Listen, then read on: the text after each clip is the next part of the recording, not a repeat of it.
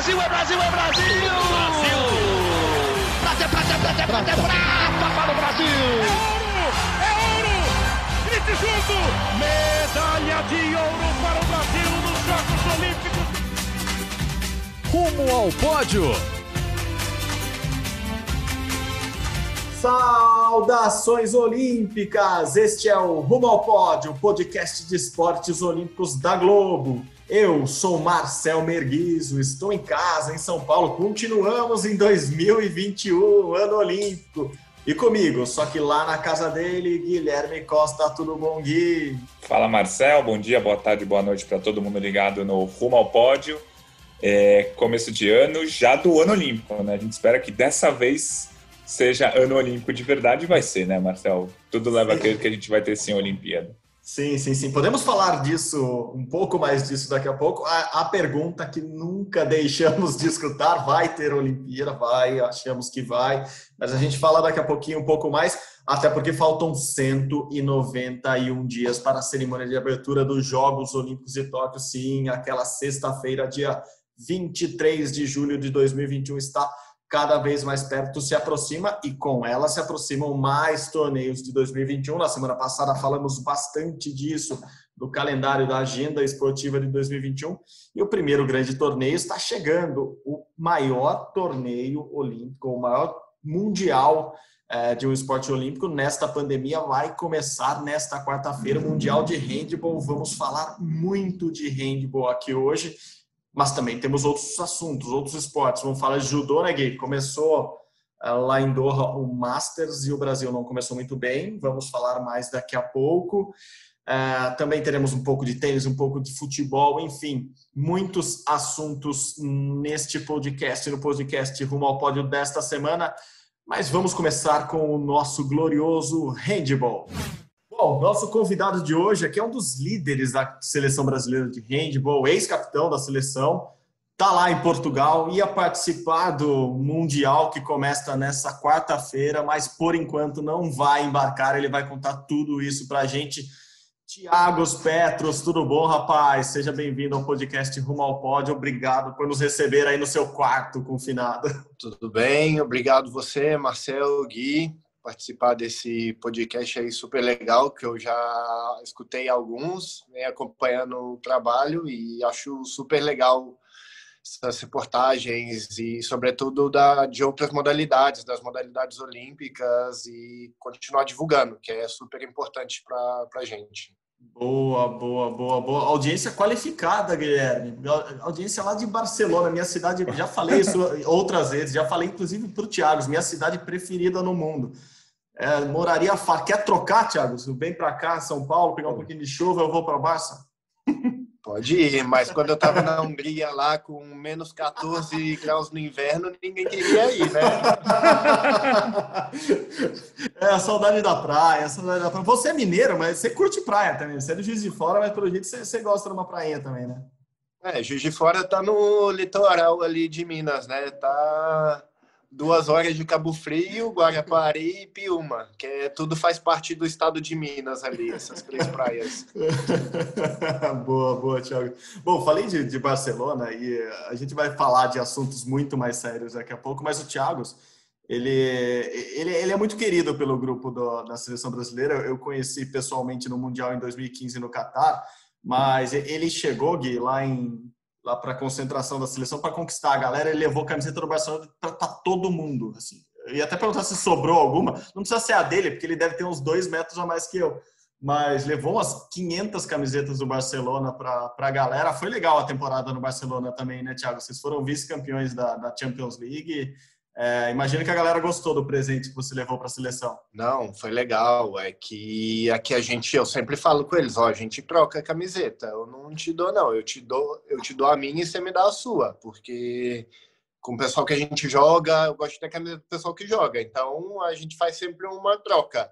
E tem um pessoal igual mais velho, o Léo, o Mike, o pessoal que jogou comigo na seleção desde que eu comecei. Então eles têm que dar camiseta, respeita, respeito com o pessoal mais velho, né? Então é um pouco isso. E como eu não tive tempo de ir para o Brasil no meio do ano, então guardei e quando eu tive a oportunidade de ver meus amigos, a gente já fez essa troca de camisetas. Boa, boa. Bom, Thiago, vamos, vamos começar a falar do, do assunto mais quente do dia. A gente está gravando nessa terça-feira, dia 12 de janeiro, coincidentemente o dia que você descobriu que tinha, tinha pego a Covid-19, né? Você testou aí na seleção? Me conta essa história. Você tinha testado já antes? Quantas vezes você testou? No Barça testava também? Chegou aí, você teve sintoma, testou e deu positivo nessa terça e por isso que você não embarca de cara para o Egito, é isso? Cara, eu já já perdi as contas de quantas vezes eu testei desde que a gente voltou a treinar, desde agosto, que toda semana, uma, duas vezes a gente testava e jogamos a Final Four da Liga dos Campeões e testamos lá também um dia antes, testamos lá, voltamos, cheguei aqui no em Portugal, testamos, ficou, fiquei isolado até dar o resultado negativo. Dia 6, testei de novo, dei negativo. Aí quando o pessoal deu os primeiros positivos, aí a gente afastou e dia 7, 8 eu tive um pouco de tosse assim e também protocolo aqui de afastar todo mundo, de deixar só os que já tinham passado com Covid treinando assim mais um pouco mais livre. Então, fiquei afastado, como todos os outros que ainda não tinham passado. E ontem a gente fez o, o exame de novo para poder viajar amanhã e hoje deu que eu sou positivo. E Thiago, você, então você, se você testar negativo, você vai conseguir participar do Mundial, nem que seja para chegar no segundo jogo, no terceiro jogo, você tem esse, essa ideia de jogar o Campeonato Mundial? Sim, sim. Hoje eu, hoje eu já estou treinando normal, treinando normal, treinando a parte física aqui no espaço que, que a gente pode para não perder tanto a forma. E se no próximo exame ou nos seguintes que eu puder fazer der negativo e ainda puder ir para o Mundial, eu com certeza vou vou ir para lá para ajudar a seleção. E só para contextualizar, tá... Gui, é, o Mundial começa quarta-feira agora, é, lá no Egito. O Brasil ainda estava treinando em Rio Maior, que é aquele esquema que a gente já contou aqui, que o COB tem com o Comitê Olímpico Português. Então, é, é um posto avançado do Comitê Olímpico Brasileiro lá em Portugal. E o Brasil só ia viajar mesmo na véspera para lá, para o Egito, só que tiveram alguns casos, quatro casos do, da comissão técnica, o goleiro Ferrugem testou positivo e daí o Ferrugem foi cortado e o Bombom foi convocado, o Bombom que joga na França, que enfim, já é um goleiro histórico na seleção, foi convocado. Daí nessa segunda parte dos testes, o Thiago deu positivo nessa terça junto com o técnico Tatá. E o Brasil estreia na sexta-feira. Então o Brasil ainda viaja amanhã, né, Thiago, para o Egito. A seleção ainda vai viajar para jogar na sexta-feira contra a Espanha. Espanha, do conhecidíssimo técnico Jordi Ribeira, que passou anos na seleção. É, então é isso, assim, por isso que o Thiago ainda pode. O Brasil tem ainda dois jogos na primeira fase, pode ter cinco jogos ao todo, né, na, se, se passar para a segunda fase nessa primeira etapa, certo? Sim, não, são seis jogos. É, três jogos na primeira fase, se passar para a segunda, mais três jogos ainda. Isso. Boa, boa. Vai lá, Gui. Não, a, a, gente tem falado bastante aqui da seleção brasileira de handball nos últimos meses, né? Aí eu queria uma pergunta mais direta para você. Vocês estão acreditando que essa nesse campeonato mundial vai ser aquela seleção que fez uma grande campanha no Mundial 2019, ganhou da Rússia, da Sérvia, da Croácia, da Islândia, fez um jogo igual com a França? Ou vai ser aquela seleção daquela derrota que infelizmente ficou marcada para a gente naquele PAN de 2019 também para o Chile na semifinal. Porque se fora do Mundial 2019, o Brasil está com certeza entre as cotados para brigar lá em cima, né? Acho que isso vocês acreditam. Se vocês jogarem direitinho, vocês conseguem brigar de igual para igual lá em cima, né, Thiago? Ah, eu acho que a gente está preparado para o que acontecer. A gente sabe que as condições de treino não são as melhores, mas em 2019 também não foram.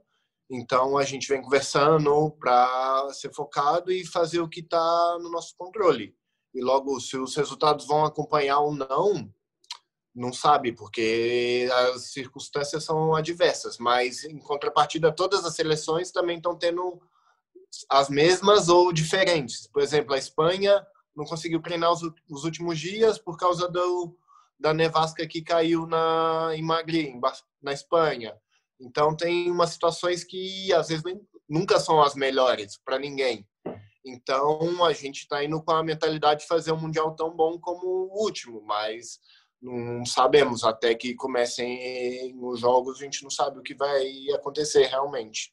E o seu mundial com tantos jogos, um dia você pode jogar bem, outro dia você pode jogar mal, mas também tem a vantagem de ter um pouco de tempo. De se você faz um jogo mal, você pode se recuperar no seguinte jogo. Então é, tem um pouco essa vantagem em relação ao Pan-Americano, que um jogo ruim já estragou tudo. O Mundial que é, é a gente está chamando de o maior Mundial de handball de todos os tempos, porque ele tem 32 seleções, é, ele é maior que o último, que teve 24, por exemplo, e ele é o primeiro Mundial de um esporte grande é, no meio da pandemia. Por isso mesmo, todo mundo está muito atento a esse Mundial. Né? Assim, o COI, o presidente do Comitê Olímpico Internacional, deve ir ao Egito, ver como tudo está funcionando, como vão funcionar os protocolos, etc., e isso gerou, inclusive, críticas de, de, de atletas importantes, de, de, times importantes. Né? Os alemães é, criticaram, o dinamarquês, que é considerado o melhor do uhum. mundo, o Mikke Hansen, também criticou. Você, na sua cabeça, você era a favor de ter esse Mundial, do tamanho que ele tem? E emendando essa pergunta, o Mundial ia ter público, né? Até semana passada estava confirmado que ia ter 20% dos assentos dos estádios iam ser preenchidos com público acho que rolou uma pressão, eles tiraram, vai ser sem público agora. Ah, enfim, essas duas perguntas. Você era a favor de ter um Mundial agora e sem público, com público? Você chegou a pensar nisso por causa da saúde de vocês também? Carlos, eu sou a favor desde quando eles garantissem a segurança dos atletas, da comissão, de todos os participantes. Então, eu sou a favor de que aconteça desde que esteja tudo perfeito, porque não pode ter erro, porque se der algum erro, vai, vai causar um estrago muito grande. Então, desde que se tenha tudo sob controle, eu sou a favor. Agora, se não tiver, sou totalmente contra. E a questão do, do público, isso eu não, não sou a favor, nunca fui. E, coincidentemente, tem uma semana passada, acho que a Associação Europeia de Jogadores pegou a assinatura de muitos capitães das seleções europeias. E, além disso, a gente somou a nossa assinatura da seleção do Brasil, mas a do Chile, que também para participar desse abaixo-assinado contra o público. Então, também foi uma coisa que eu acho que deve ter ajudado uhum. a que eles tirassem o público desse, desse campeonato. Então, acho que aí já responde, porque tendo público você aumenta em muito a chance de do contágio talvez chegar nos jogadores, porque mesmo sendo um, um público bem reduzido, acho que sem público ajuda ajuda bastante a ter um controle maior. Só aproveitando que você falou, é, você tem ideia o que, que deu errado aí nessa vou chamar de bolha, eu sei que não é uma bolha em Rio Maior, mas nessa concentração da seleção brasileira em Rio Maior, o que, que deu errado que tivemos cinco contaminados entre ali na comissão técnica, mais dois jogadores. Você tem alguma ideia, tipo, algo que você fala, pô, se a gente não tivesse feito isso, talvez não tivesse essa contaminação? Cara, realmente eu não sei, porque aqui a gente tem álcool em gel em todos os lugares, a gente anda de máscara por vários lugares, então só tira na hora de comer, a gente senta, não senta longe assim, mas respeita uma distância mínima, então, realmente, eu não, não sei, não sei explicar, porque o, os critérios básicos de saúde, distanciamento, máscara, higienização, estavam sendo, pelo menos no que eu vi, assim, estavam sendo seguidos Sim. corretamente. Perfeito. E é, pelo que a gente fica sabendo, e vocês mesmos atletas falaram, boa parte dos jogadores da seleção brasileira já tiveram Covid há alguns meses e já se recuperaram também.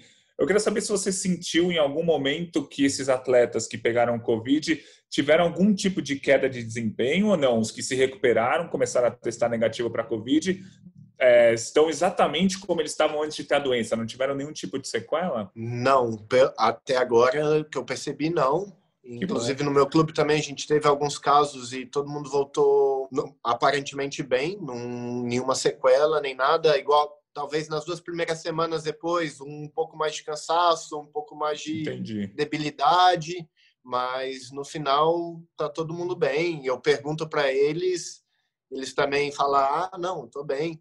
E agora mesmo o cara do da Eslovênia que joga comigo me perguntou: "E aí, o que que aconteceu?" Eu falei: "Ah, tô com covid". Ele falou: "Mas você não pegou ainda?" Eu falei: "Pô, não peguei, peguei agora".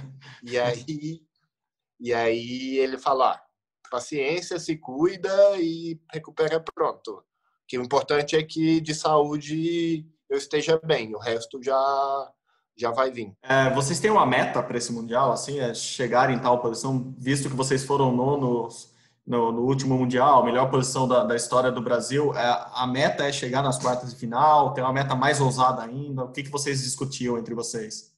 Cara, nossa meta é a mesma que do mundial passado. Primeiro é passar para a segunda fase e depois, se passar para a segunda fase, a gente vai para uma meta mais para frente, porque é um grupo difícil, tal como era no último mundial. Então, esse é o nosso objetivo, de passar de passo a passo. Não adianta a gente querer pensar lá na frente sem ter sem ter andado o primeiro passo. Então, esse é o nosso objetivo. É, você é um dos é, melhores defensores do mundo, a gente pode falar assim. Todo mundo que a gente conversa fala: pô, o Thiago é um dos melhores jogadores de defesa do mundo. E você tem 1,98m, o Brasil já, já teve, por exemplo, o Rogério, que tem mais de 2 metros também. Durante muito tempo a seleção brasileira foi era menor em termos de tamanho, né? A média de tamanho, média de força era menor do que das seleções europeias. Hoje isso já não é mais um problema da seleção brasileira quando joga contra Espanha, Croácia, Rússia, ou você ainda sente que o Brasil ainda é um pouquinho inferior fisicamente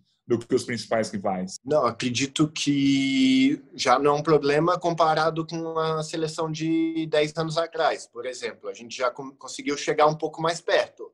Ainda talvez a gente não tenha tantos jogadores, tantos, tantas trocas, mas a gente está melhorando nesse aspecto. E no final das contas, dá para perceber.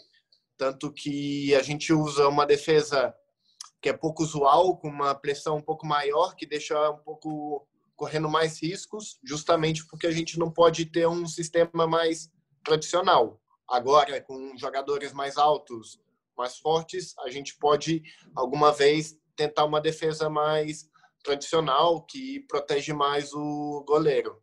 Então, acredito que a diferença diminuiu bastante, mas ainda tem um, um pouco, principalmente comparando com seleções que historicamente são potências físicas, como a França, a Polônia, a Alemanha, a Croácia mesmo. Então, acredito que dessas seleções a gente ainda está um, uma, um passo atrás. Falou da Polônia, a Polônia que é o segundo adversário do Brasil, né? O Brasil estreia contra a Espanha, depois pega a Polônia e na sequência a Tunísia, por isso é um grupo difícil. É, passando agora para frente, para o pré-olímpico, já tentando projetar até porque não é tão longe, né? Já é em março. Qual, qual a... Vocês estão falando muito do pré-olímpico aí já no mundial? Já é um já é um começo de como vocês não conseguem se preparar da maneira ideal para todas as competições. Esse mundial também já é um passo para o pré-olímpico. A gente sabe que que tem um pré-olímpico, mas a gente já conversou, cara. Primeiro é o mundial, o pré-olímpico está longe. Vamos fazer o que a gente tem e vamos aproveitar o mundial para se preparar para as próximas competições. Então a gente tem que aproveitar o Mundial para melhorar, para competir, para fazer o nosso melhor.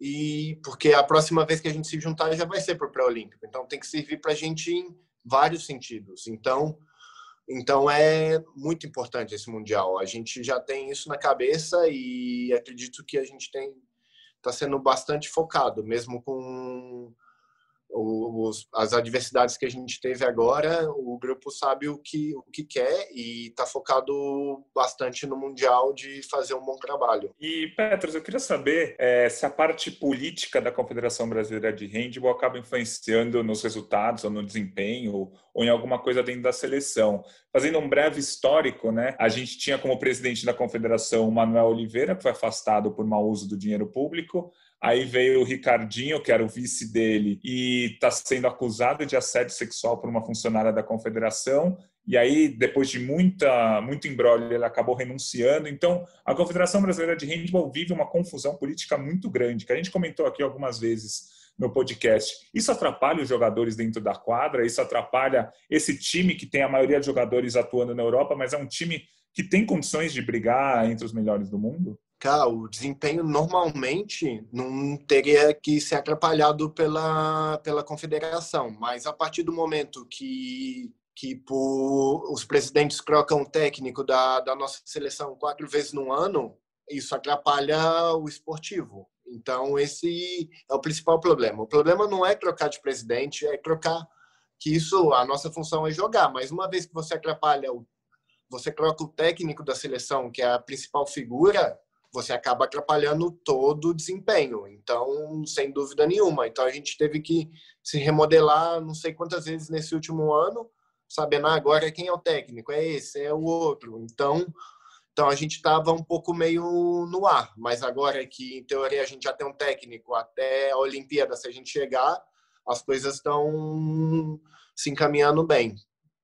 Pelo menos até agora. Pelo menos a gente já sabe quem vai ser o técnico e já pode traçar os objetivos um pouco mais a médio prazo. É, só para recapitular, se, se eu não estou enganado, 2019 o técnico era o Washington Nunes, aí ele foi demitido, aí chegou um técnico estrangeiro, foi demitido, voltou o Washington Nunes e aí foi demitido de novo e aí agora é o Marcos Tatar. Acho que é essa a cronologia mais ou menos, né? É, é exatamente isso. Então, ah, a gente está lá, a gente está no clube. Aí você fala, ah, o técnico é esse, o técnico é o outro. A gente não, não é.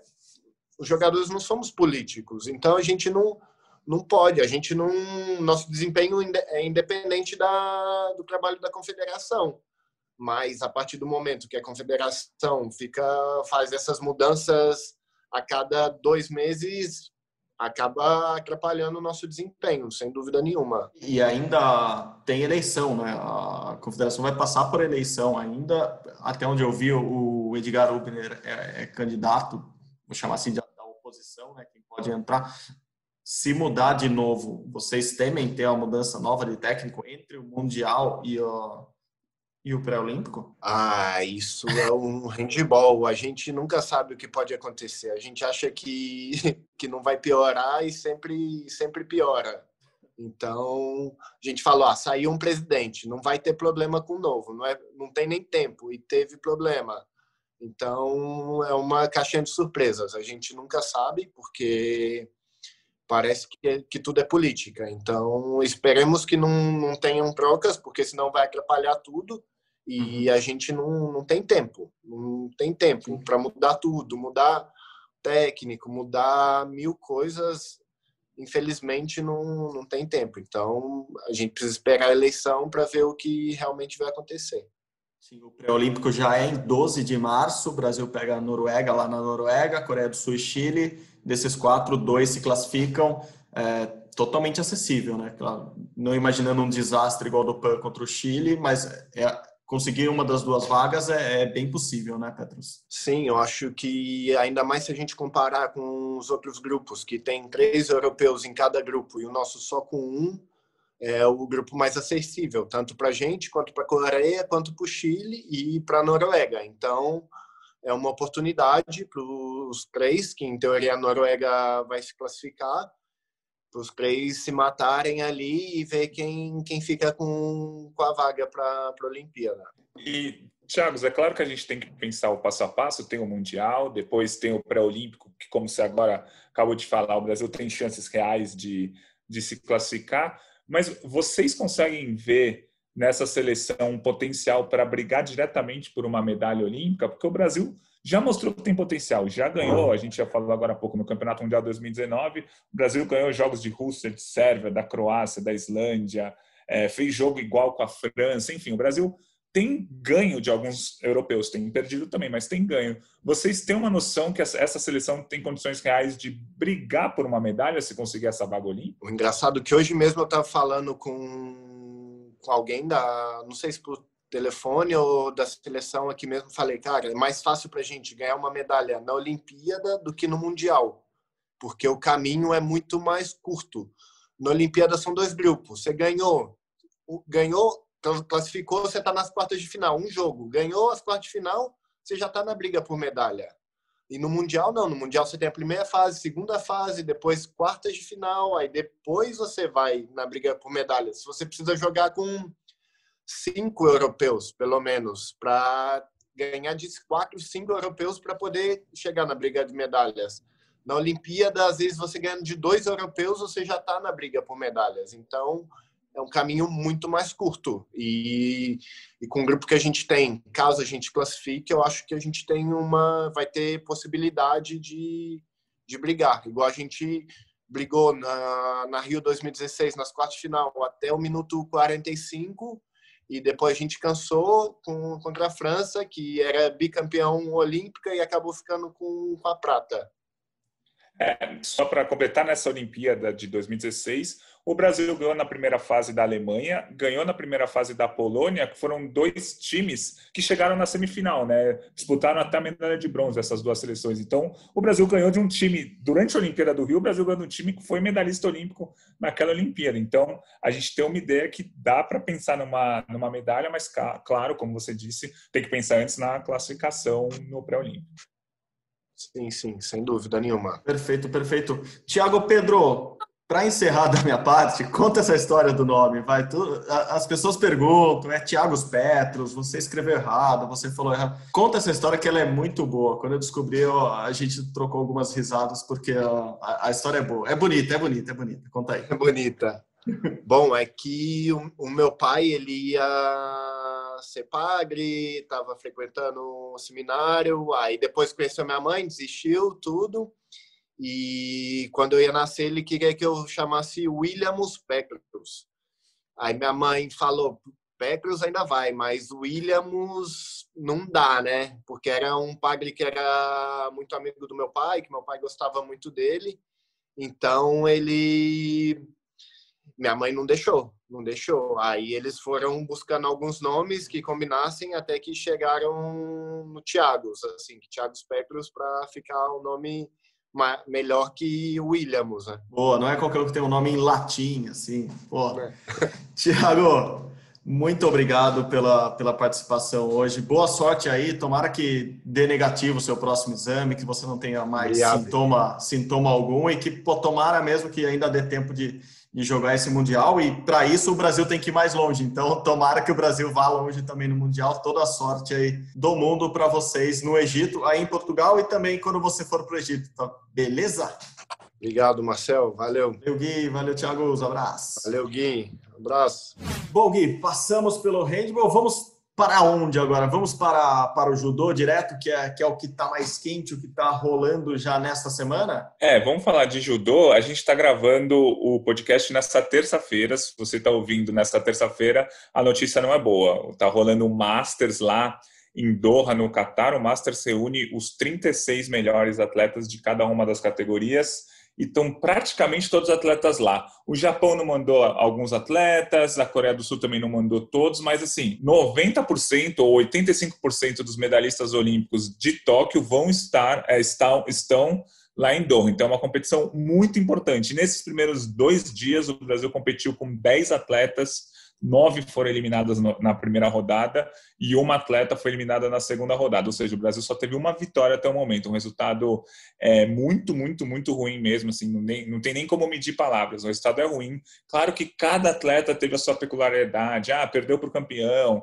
Ah, a Maria Portela hoje estava ganhando a luta, o juiz mandou parar o golpe que ela deu e aí deu e ela acabou perdendo mesmo depois de ter feito um golpe que o juiz tirou a pontuação. Cada atleta tem a sua peculiaridade, mas pô, de 10 atletas, 9 serem eliminados na estreia é muito, muito, muito ruim mesmo. A boa notícia é que a gente está gravando na terça-feira e nessa quarta-feira de manhã o Brasil vai ter o último dia que costuma ser o melhor para o Brasil, que são os pesos mais pesados. Então, o Brasil tem ótimas chances de medalha com a Beatriz Souza ou com a Maria Sueli no pesado feminino. O pesado masculino com o Baby Davi Moura também tem alguma chance. E ainda tem aqueles atletas que podem surpreender, como o Léo Gonçalves, ou Rafael Macedo, ou Rafael Buzacarini, que também vão entrar em ação. Então, assim, se ganhar duas medalhinhas, já estou super feliz. Se ganhar uma medalha, eu ainda vou ficar com, é, aquele, com aquela cabeça de resultado foi bem abaixo do esperado. Vamos acompanhar. Mas o problema não foi só não ter ganho medalha nesses dois dias, foi ter nove dos dez atletas terem perdido na estreia. O Brasil, que é considerado uma potência do judô. Então, muito, muito, muito preocupante os resultados do judô nesse início de ano. É um, é um torneio, uma competição muito importante, porque é das que mais valem pontos para, para o ranking olímpico, que no final das contas é quem classifica para a Olimpíada, e para quem já está muito perto da classificação, é, é, o ranking olímpico que define os chaveamentos, justamente para não cair todo mundo na primeira luta. O bom é você pegar lutas mais, mais fracas de início e melhorando durante a competição, não ter aquela pedreira logo de cara, até porque o judô dá duas medalhas. É, de bronze, né, para, para o terceiro colocado, então estar mais à frente a possibilidade de medalha aumenta muito, que me parece óbvio para todo mundo, mas é, é, bom explicar que é bom começar o ano é, com bons resultados já para isso, para o ranking mundial. E o único que passou da primeira luta, passou da estreia, foi o Daniel Carguinin, né? Ele que já foi campeão mundial júnior, é uma esperança do Brasil. Ele que você falou perdeu para o campeão na segunda luta, mas também caiu na segunda luta, né? Não foi muito longe. É, mas, mas assim, o Carguinin fez uma campanha razoável. Ele venceu na primeira luta o vice-campeão europeu. Já foi uma luta difícil na estreia. Aí na segunda luta levou para o Golden Score um combate contra o coreano que é medalhista olímpico e é o que você falou, foi campeão no fim desse torneio, desse Masters de, dessa semana. Então, assim, o Daniel Carguinin fez o que a gente esperava dele, lutou bem contra alguns dos melhores do mundo, ganhou uma luta, perdeu outra, paciência, caiu fora. O problema são todos os outros atletas que, além de terem perdido, além de não terem chegado nem perto da medalha, muitos lutaram de forma apática. Acho que quatro dessas derrotas brasileiras foram por três punições, ou seja, foram atletas Sim. que nem nem conseguiram mostrar o judô a ponto de tentar um golpe. Então, realmente é preocupante esses resultados. Espero que você esteja ouvindo na quarta-feira e esteja um pouco menos é, um pouco menos triste com tudo, porque viu que o Brasil ganhou medalha. Entra lá no globesport.com.br judô, aí você vai dar uma olhada como foram os resultados dessa quarta-feira, que espero que pelo menos uma medalhinha é, venha, eu espero duas, na verdade, mas uma medalhinha para o Brasil, a gente já fica com gosto um pouco menos amargo dessa competição que é, é a maior competição, ou está sendo a maior competição desde o início da pandemia em março, porque a gente teve algumas competições de judô já, mas nem todos os atletas participaram. Então, é, foi um resultado bem, bem preocupante para essa modalidade, que o Brasil sempre espera medalhas, que é o Brasil é um, um dos carros-chefes da delegação brasileira e que já está rodeado de problemas, como a gente falou nas últimas semanas. Né? Rafaela Silva, por conta do caso de doping, não vai poder disputar a Olimpíada.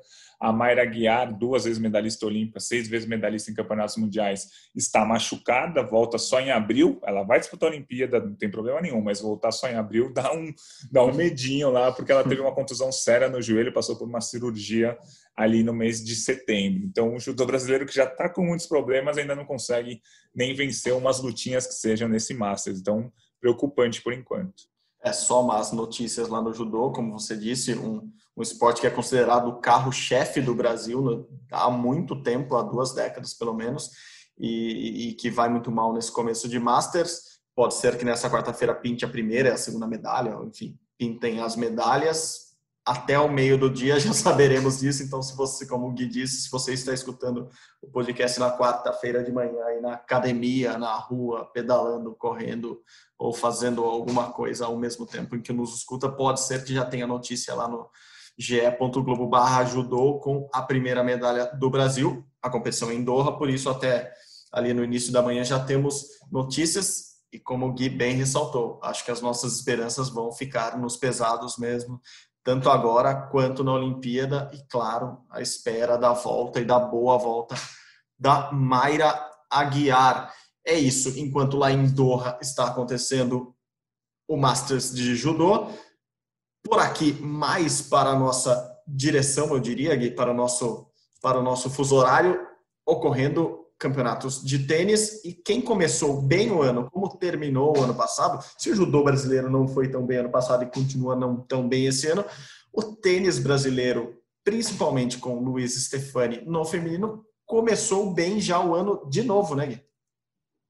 É verdade, ela tá na final de duplas do WTA 500 de Abu Dhabi. Ela joga com a Hailey Carter, né? É uma tenista americana. E ela está na final nesse momento que a gente está gravando o podcast novamente, terça-feira. Ela provavelmente vai jogar a final na, na quarta-feira. E se você está ouvindo o podcast na quarta-feira, entra lá no globesport.com.br tênis que você vai ver o resultado. Mas a Luísa, sim, mesmo se ela perder a final, já será um grande resultado com o que ela conquistou hoje é, nessa terça-feira, né, indo para a final, ela entra no grupo do top, das top 30 do ranking mundial pela primeira vez na história é, e é o segundo melhor ranking do Brasil é, nos, nos, últimos 40 anos, então é um negócio realmente muito importante o que a Luísa está tá conquistando e ela está crescendo, né? Cada competição que a gente fala, ela tá, chega na semifinal, chega na final. Ela venceu hoje, né, terça-feira, simplesmente a dupla que tinha vencido o US Open no ano passado, né? A russa Veris Novaraeva e a alemã Laura Sigmund.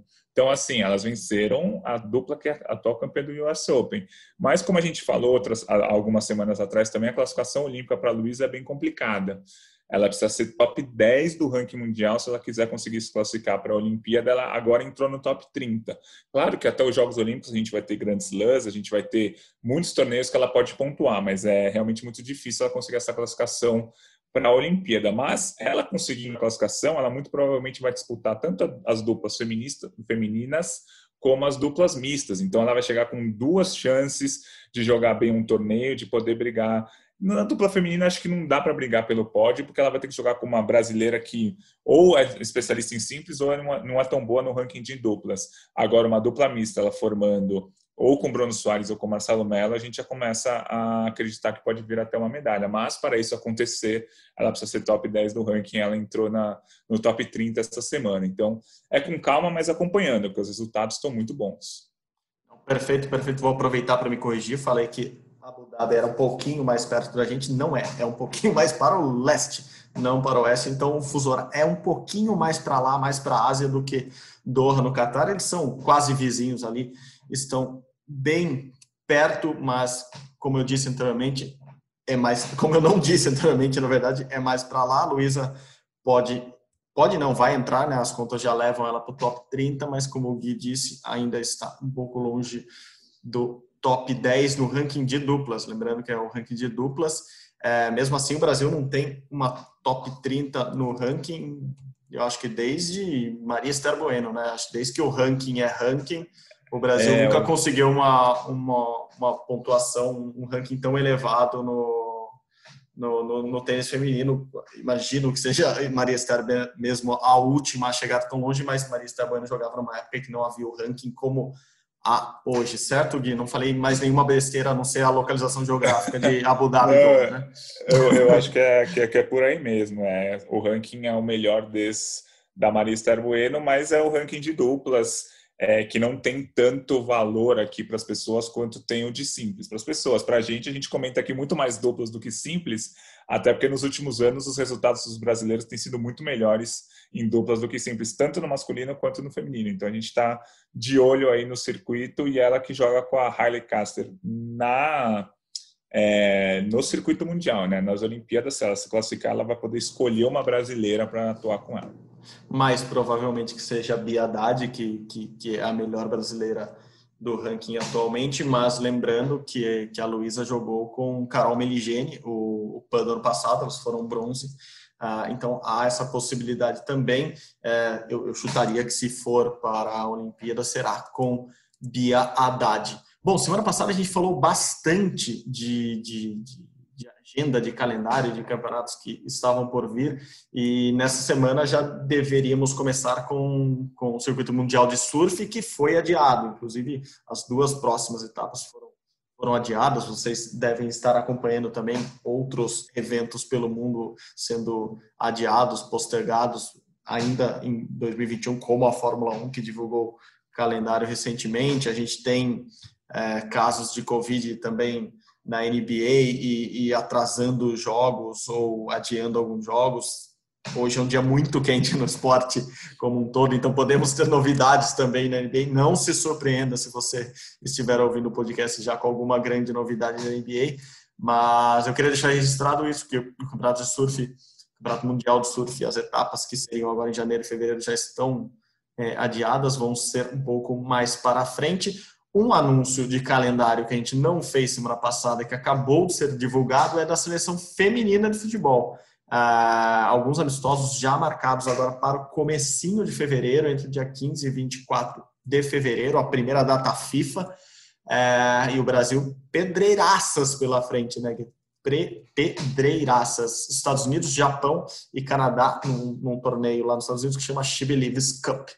Uh, enfim, teste para a seleção, teste de verdade, né? Se, se a seleção quer sonhar com medalha na Olimpíada, é, é, um bom momento de começar a mostrar o, o porquê. É, e, e, são testes importantes, até porque a PIA técnica sueca que assumiu o Brasil há pouco mais de um ano e meio ali, ainda não teve um teste, teste para valer, né? Acho que ela são 14 jogos até o momento dela no comando, uma derrota e a maioria dos jogos vitória tal, mas o Brasil ainda não foi testado assim para valer. A gente teve o torneio da França do ano passado, que foi disputado um pouquinho antes da, da, do início da pandemia, o Brasil perdeu da França de 1 a 0, empatou com a Holanda 0 a 0, empatou com o Canadá 2 a 2. Não venceu nenhum jogo naquela ocasião, mas conseguiu empatar com o Canadá, empatar com a Holanda, que é uma das melhores seleções do mundo, perdeu da França de 1 a 0 num jogo parelho, mas desde então o Brasil não foi muito testado, ganhou de 6 a 0 do Equador, 8 a 0 do Equador, né? Foram duas partidas. Então vai ser muito interessante para a gente ver como que a seleção feminina do Brasil realmente está, né? Pegar Japão, Estados Unidos Canadá são três países candidatos ao pódio, Estados Unidos diria até um dos favoritos ao pódio nas Olimpíadas, vai ser legal é, acompanhar esse teste da seleção brasileira. Os jogos serão em Orlando, lá na Flórida, e vai, vão ser importantes para a delegação brasileira. O Brasil vai jogar a Olimpíada, os grupos ainda não estão definidos, mas eu coloco o Brasil ali naquele não é favorito ao, ao pódio, está ali entre os candidatos que podem surpreender ali, tem pelo menos umas cinco ou seis seleções que no papel são melhores que a do Brasil. Claro, no papel é uma coisa, chegando lá o Brasil pode meter 3 a 0 em todo mundo, mas assim, no papel o Brasil atualmente é a quinta, sexta, sétima melhor seleção do mundo, mas dá para chegar numa Olimpíada e ganhar uma medalha. Perfeito, Gui, perfeito. Você queria falar de mais uma coisa? Tem remo definindo regata olímpica, é isso?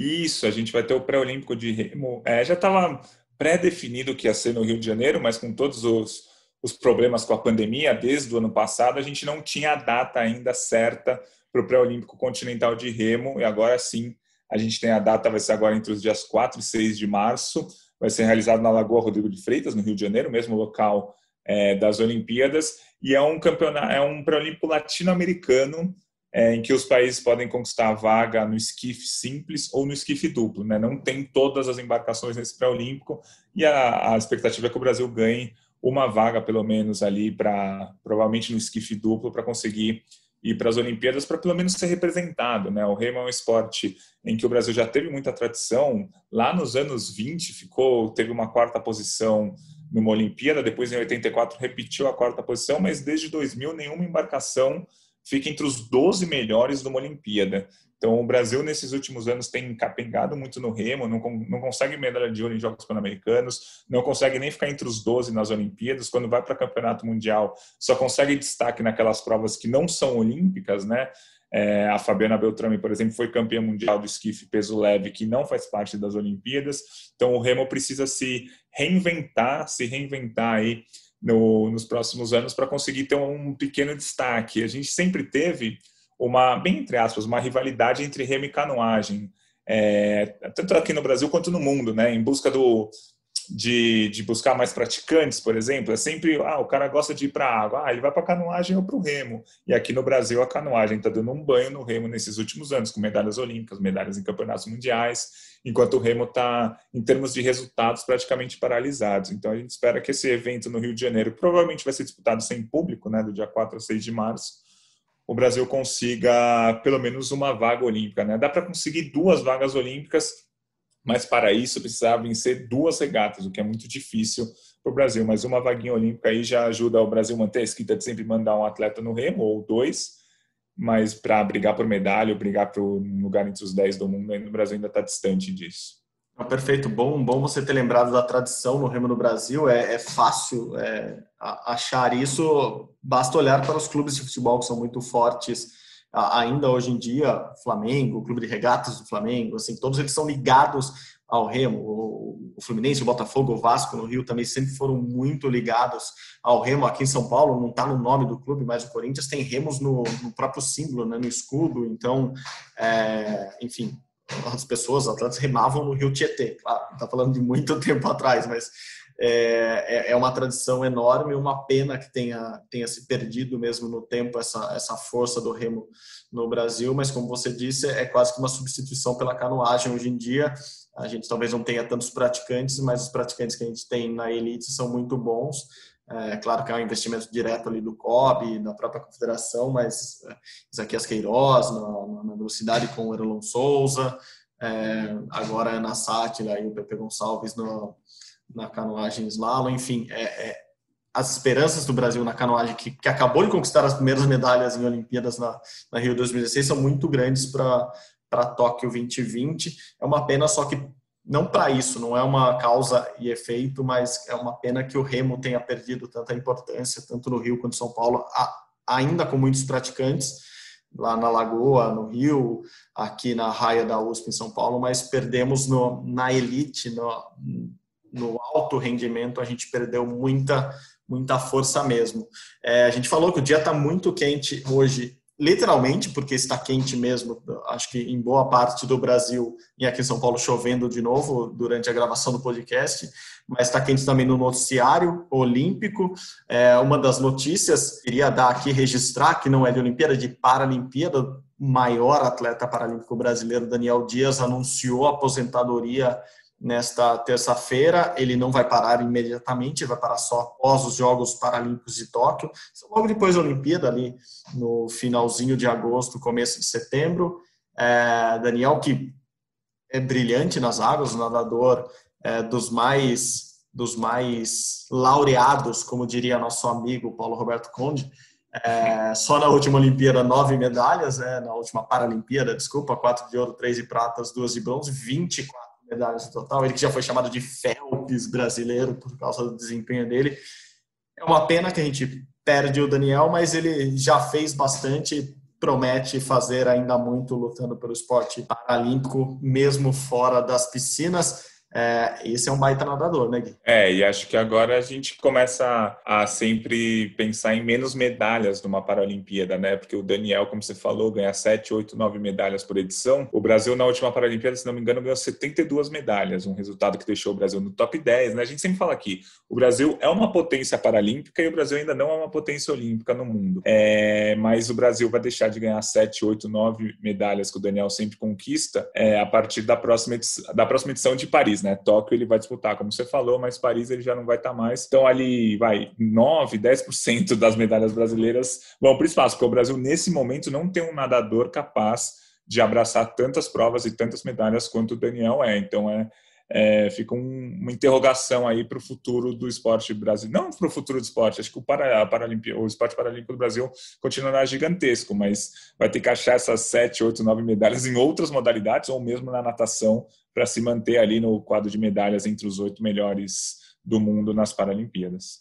Perfeito, Gui, perfeito. Bom, é uma, é uma notícia triste, claro, mas ainda temos Daniel para os Jogos Olímpicos de Tóquio, Jogos Olímpicos e Paralímpicos de Tóquio, e, e, era, era com isso que eu queria encerrar, com uma, com uma notícia que me parece, depois de algumas notícias, é, não desalentadoras, mas um pouco mais críticas nesse começo de ano, é, hoje pelo menos chegou uma, uma, uma fala mais otimista lá do comitê organizador dos Jogos, o Yoshiro Mori, é, que é o, o, o presidente do, do, comitê organizador, disse, é, assim, são palavras dele, que as Olimpíadas vão acontecer que ele acha absolutamente impossível, entre aspas, absolutamente impossível que haja um adiamento das Olimpíadas neste momento. Enfim, é uma palavra que vem é, com, com otimismo depois de algumas entrevistas, entre elas do nosso glorioso membro mais antigo do, do COI, do, do Dick Pound, falando que não tinha como garantir as Olimpíadas para julho desse ano. Eu acho que a gente vai ficar um pouco nessa de garante, não garante, vai ter, não vai ter, vai ser com público, não vai, vai ser público, até eles baterem o martelo,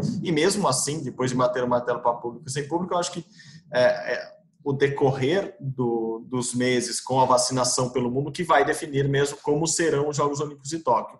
Uh, a gente deu essa notícia semana passada também, há uma reunião marcada agora para o dia 21 entre o Comitê Olímpico Internacional e seus membros para meio que debater esse assunto, é, como que vai ser a Olimpíada, como não vai, mas pelo menos, vindo de Tóquio, uma, uma palavra de, de otimismo me deixa também mais otimista, principalmente depois que é, também no final de semana houve uma pesquisa falando que 80% dos japoneses acreditavam na, no adiamento ou no cancelamento da Olimpíada. Era metade achando que devia cancelar, metade achando que devia adiar. Adiar, me parece totalmente impossível hoje, porque não teria como adiar mais um ano e é mais gastos. A gente está falando de gastos de bilhões de dólares aqui. E, e, a próxima Olimpíada já seria em 2024, então não, não vejo muito, muita possibilidade de adiar. O que haveria ao meu ver, a mínima possibilidade é de um cancelamento, mas para isso eu imagino que a pandemia teria que manter os patamares que está hoje pelo mundo.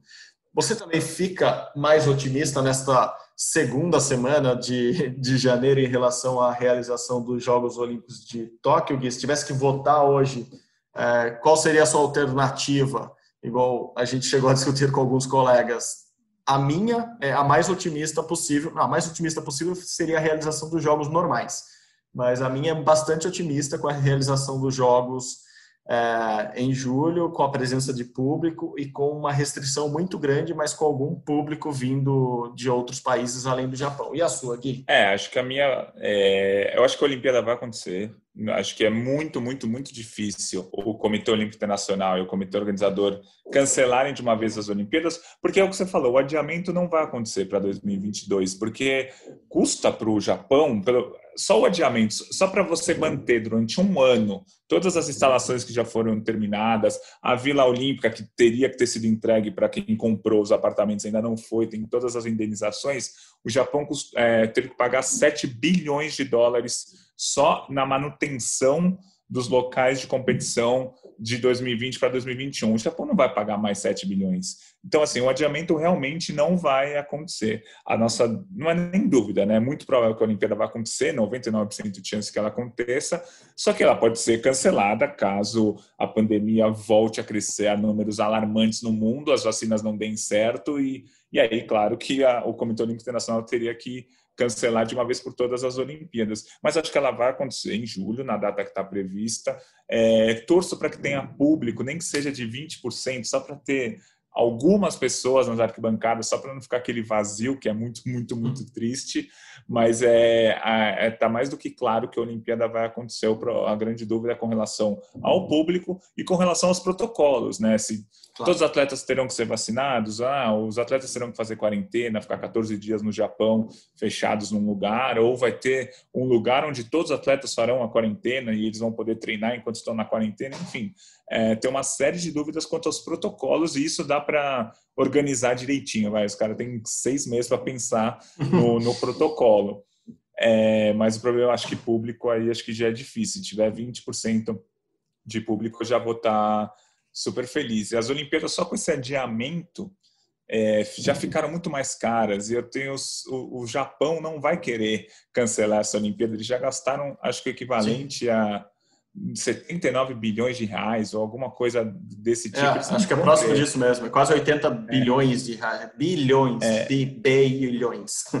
Eles não vão querer jogar tudo isso para o alto, cancela tudo e gastamos tanto dinheiro à toa. Eles vão dar um jeito de fazer. Até porque a Olimpíada, com ela acontecendo, vai ter uma audiência gigantesca no mundo inteiro.